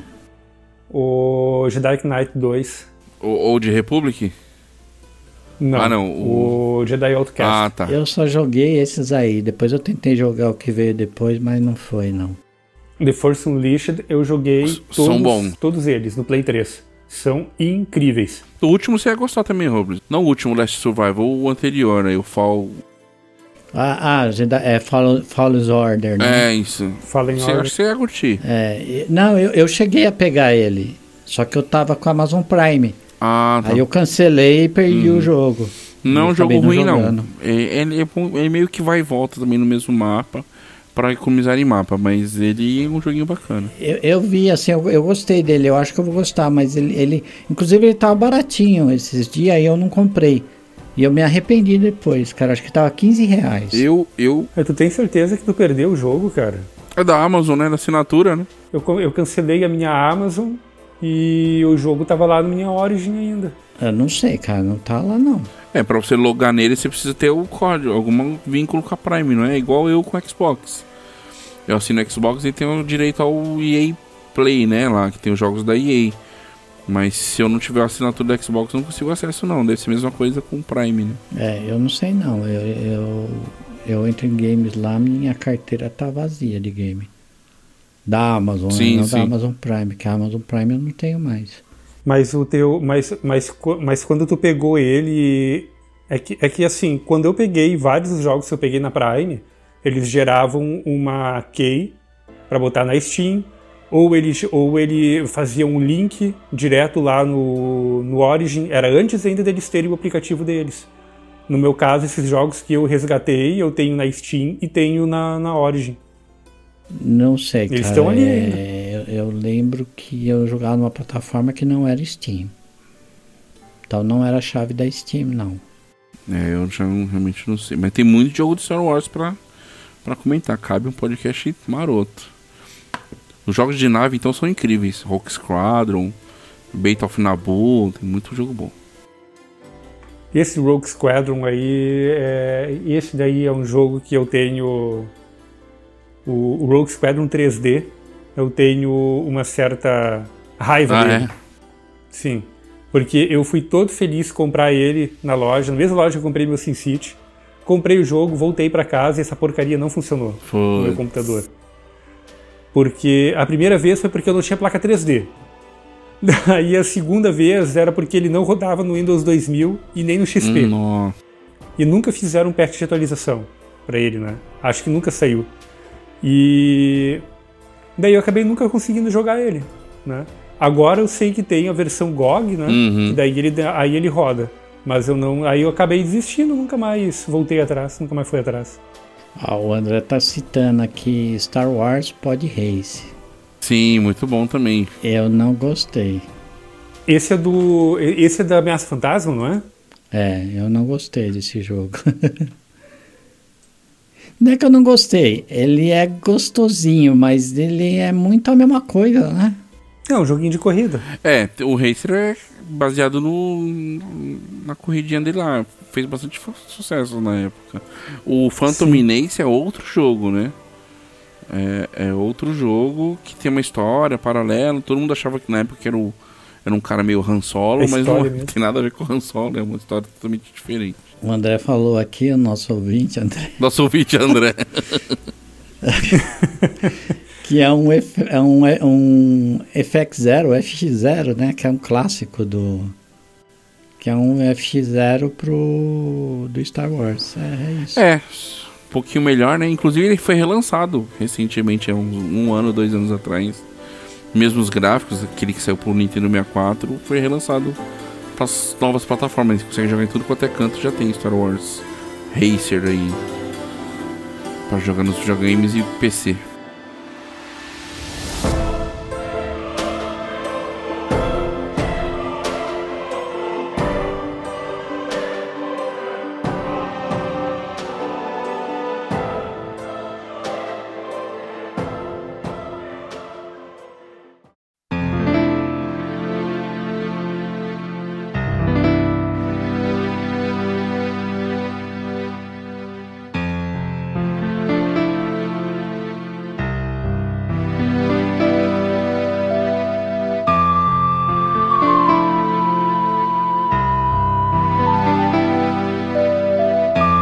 Último jogo, ele também, como todos os outros que a gente citou aí, ele tem um fator de, de ter começado alguma coisa na indústria que modificou muito a indústria. E tem muita gente que diz que o ano que ele lançou foi um ano dos anos mais especiais dos games. Foi o ano de 98. Teve Resident Evil 2, teve vários jogos famosos aí. E o que eu ia citar é o Zelda, The Legend of Zelda, Ocarina of Time, do Nintendo 64. Ele trouxe muitas coisas na época. Né? A gente que, que era um moleque na época foi, que, hum, que não tinha acesso ao computador, muita gente era PC gamer e a galera que era do console não tinha muito conteúdo em português para nós na época. E foi um dos poucos jogos que a Gradiente trouxe com manual em português. Isso passava na TV. O jogo era todo em inglês, mas o manual era em português. E isso pra gente que era do console era, meu, fora de série, assim, totalmente. E inclusive no comercial deles de TV, ah, Zelda com manual em, em português tal. e isso chamava muita atenção pra gente de console na época. O PC era meio comum já ter os manuais traduzidos. E o jogo era fascinante, um mundo gigantesco, alguns comandos que tem nele são aplicados até hoje. Né? O, que, o que God of War faz hoje, Dark Souls faz hoje, Ocarina of Time já fazia, de travar a mira no oponente, Você segurava um botão, travava a mira nele, você atacava ele ou esquivava dele, continua, continuava olhando para aquele inimigo até finalizar aquele inimigo e passar pro próximo. Isso começou ali, né? É, alto pulo também é uma coisa que eles abdicaram de ter um botão para você pular, mas se você chegasse perto da, do final da plataforma ele pulava. Então você, você meio que se organizava com isso, aprendia e era bem fluido, sabe?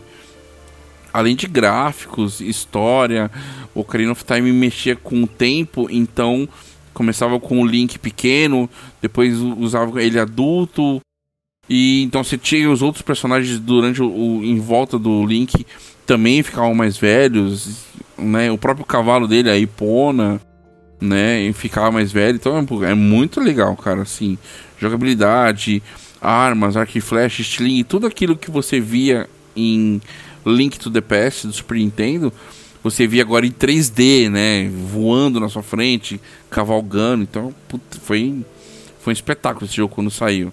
Você podia fazer muita coisa no jogo, o jogo era extremamente grande. E por um console que não tinha muito recurso de espaço, né? Ele tinha até um potencial gráfico, mas não tinha muito espaço no cartucho, como tinha num CD do PlayStation. Então, fizeram uma coisa muito bacana ali e foi assim um divisor de águas na indústria. Assim. Hoje, até hoje ele é muito conceituado pelo que ele representa para a indústria e para mim foi muito importante. Eu não zerei ele quando era molequinho, né? Quando molequinho, eu já tinha 15 anos quando eu joguei ele, 16. Fui vim zerar bem depois, mas porra, a sensação de jogar ele é muito legal. Um jogo mega caprichado. Sim, eu só vi, fui ver ele é, em emulador. Nintendo 64 foi uma geração que eu pulei. Eu até tava com aqui em casa esses dias, que eu, é, do um do meu sobrinho. Tava anos comigo lá, que ele deixou comigo. Eu nunca liguei o console na TV. Olha que. E, mas também não tinha Ocarina of Time. Sim. Eu só fui ver no emulador. Eu tentei jogar, mas, cara, 64 não foi. Nem, nenhum do 64. Eu tentei jogar o Mario 64. É, a, emulação do Nintendo 64 hoje é, é um pouco delicada. É, a, emula, a, emulação dele, muita coisa fica boa, muita coisa fica ruim. Acho, acho... Pena que o André não tá aqui. O André adora o Zelda, o Ocarina of Time. Ele ia ter bastante coisa para falar desse jogo. Não, e o André tem coleção de console, né? Justamente por causa dos problemas do, dos emuladores. Né? Sim. Eu acho que o Nintendo 64 ele já é um dos que começa a ficar ali no limiar do que a gente consegue emular direito, né? Num, num computador, até porque a arquitetura já começa a ficar diferentona. Sim. E começa a ficar mais complexa. Né? É, eu, eu cheguei a ter, tive coleção grande de, de videogame, cheguei a ter 22 consoles. Hoje eu dei uma reduzida, deve ter uns 10 ou 12 só aqui. Mas. Mas o Nintendo 64 é um dos meus xodós, assim, é top 3 consoles da vida, assim. E o emulador nunca funciona no controle direito, né? Olha o ouvinte aí, ó. O, o ouvinte apareceu, Robles? Chegou o fantasma do além. Exato. Excelente, para defender a bandeira do Nintendo 64, gostei. Porque o emulador, o emulador, por melhor que ele seja graficamente, o time, o time do controle nunca é 100% perfeito. O pior é. que seja o controle do Nintendo 64, eu concordo que ele é bem ruim, mas nunca é 100% o time do, do, do time do, do, do, do, controle em relação ao jogo. Cara, eu tenho um controle de Nintendo 64, eu tenho dois controles de Nintendo 64 USB para rodar no PC.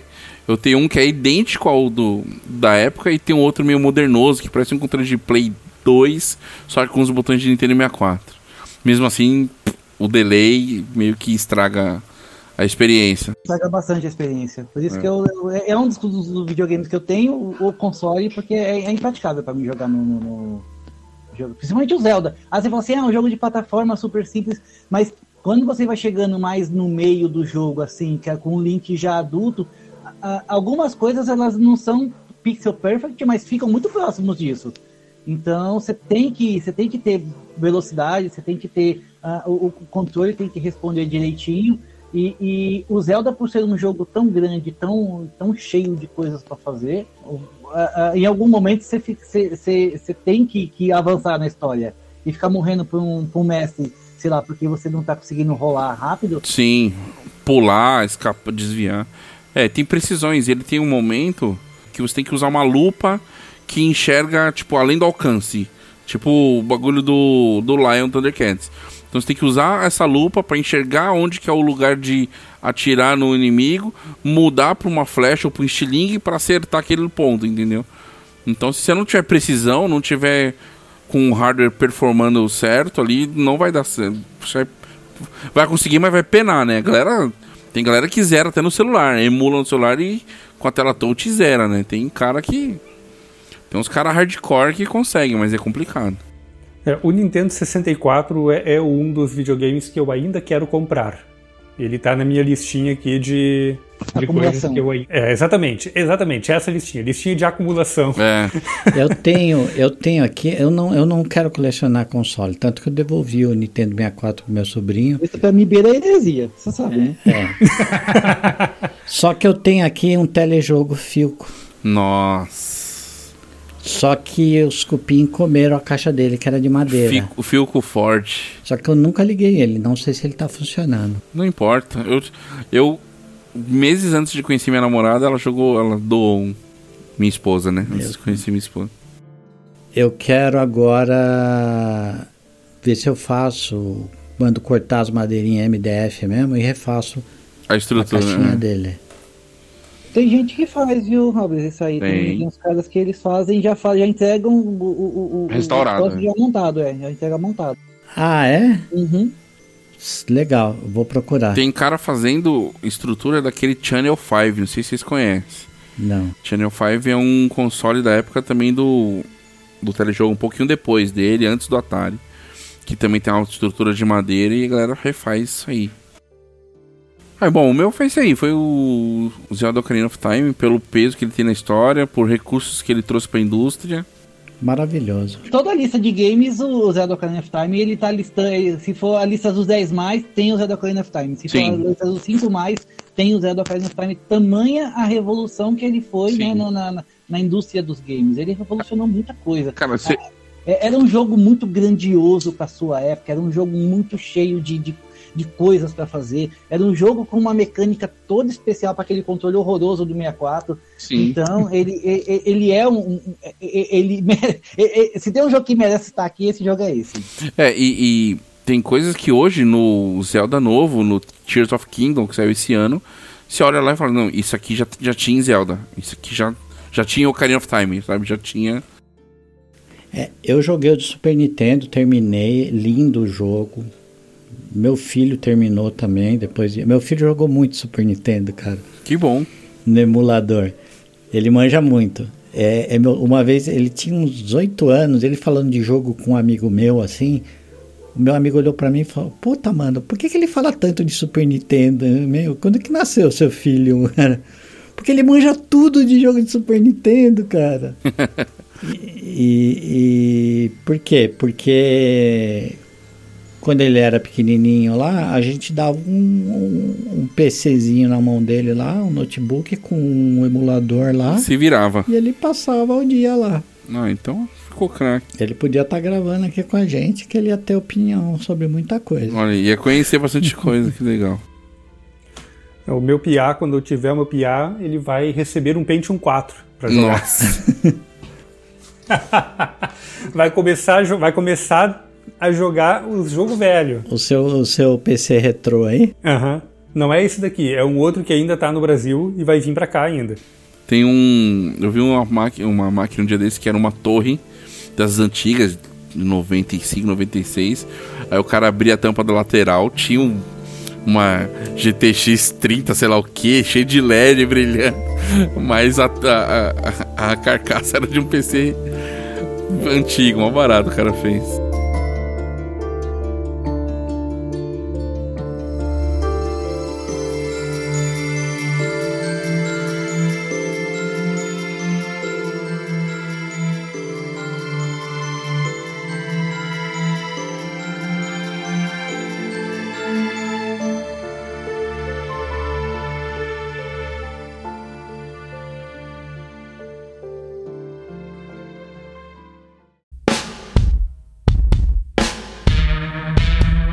Encerrar, porque o pessoal que vai gravar o próximo podcast aqui no estúdio já está batendo aqui na porta.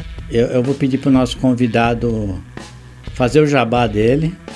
Bom, gente, é, obrigado pela participação. Espero voltar mais vezes. Logo, logo vocês também vão participar lá do nosso. Nosso podcast é o EsferaCast, lá no site do gamesfera.com.br. A gente fala de games, somos me menos educados que a galera aqui, né? Então, é, mas acompanha a gente lá também, tem as redes sociais, Instagram, Gamesfera, tudo que tinha Gamesfera com PH. Não sei porquê, mas colocaram desse jeito. Então, procurem Gamesfera com PH que você vai achar a gente aí no Instagram, Facebook e nos é é? agregadores de, de áudio, é isso? A moda é essa agora, né? Em vez de falar Deezer, Spotify, tem que falar os agregadores de, de áudio. Acompanhe a gente lá também e obrigado mais uma vez aí pela participação, um papo bem maneiro aí. Falar de game é sempre muito bom. Obrigado, Rodrigo. Josias, suas haters sociais. Então, vocês me encontram no Twitter, arroba Josias de Martins. Cola lá pra gente bater um papo sobre games, sobre consoles, sobre tecnologia, sobre qualquer coisa. Também vocês me encontram no YouTube, no barra Bobsin, B-O-B-S-I-E-N, aonde lá daí sim é dedicado à eletrônica, programação, microcontroladores, divulgação científica e tudo mais aí relacionado com tecnologia e semicondutores.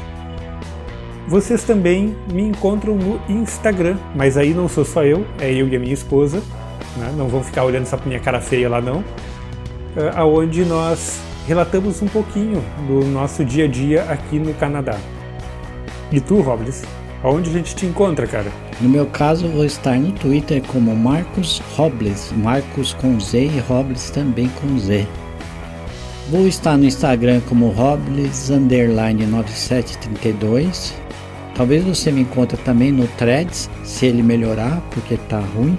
É Robles underline 9732. Se você quiser falar com o podcast, André, faz alguma coisa. Ah, se você quiser falar com o podcast, você manda um e-mail no esculhamados.gmail.com ou no Twitter na conta arroba esculhamados. Como eu já comentei bastante, ah, eu peguei muito gosto por andar de bicicleta, né? E eu não tenho rede social ativa, mas eu tenho uma conta no Strava. Então, se alguém gostar de correr, de andar de bike, de fazer academia, essas paradas, e tiver uma conta também, quiser adicionar lá, o meu usuário é strava.com atletas, né, atletas, e aqui é atletas em inglês, barra André Lira. Adiciona lá, manda um joguinho, vamos matar pela conta,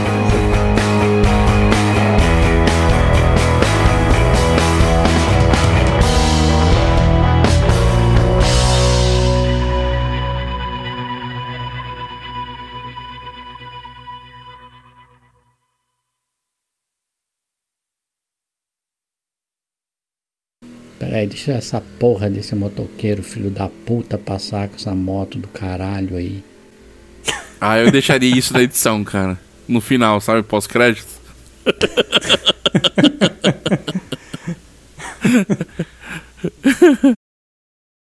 É, eu preciso. O meu horário tá apertado, hein, Rubens? Vai lá, quando você voltar a gente finaliza. mais apertado que o seu horário, peraí.